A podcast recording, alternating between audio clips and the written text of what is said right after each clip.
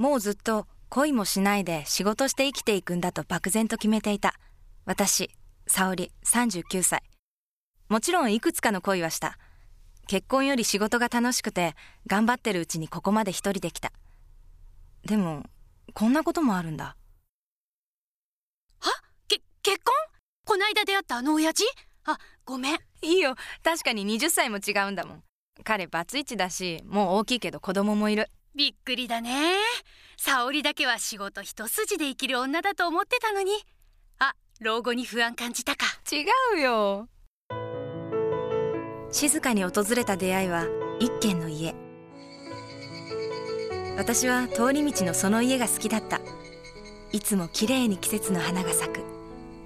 夏の日、夕すげの花に見とれていた。手入れをしていたのは彼だった。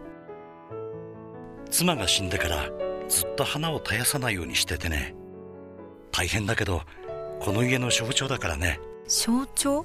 そう。好きなもの、愛する家に囲まれて生きて死んでいく。それが僕の夢でね。もうそんなに長くない人生だけどね。彼の笑顔に惹かれたのか、その家に惹かれたのか、私は毎日お菓子を持って彼の家に訪れるようになった。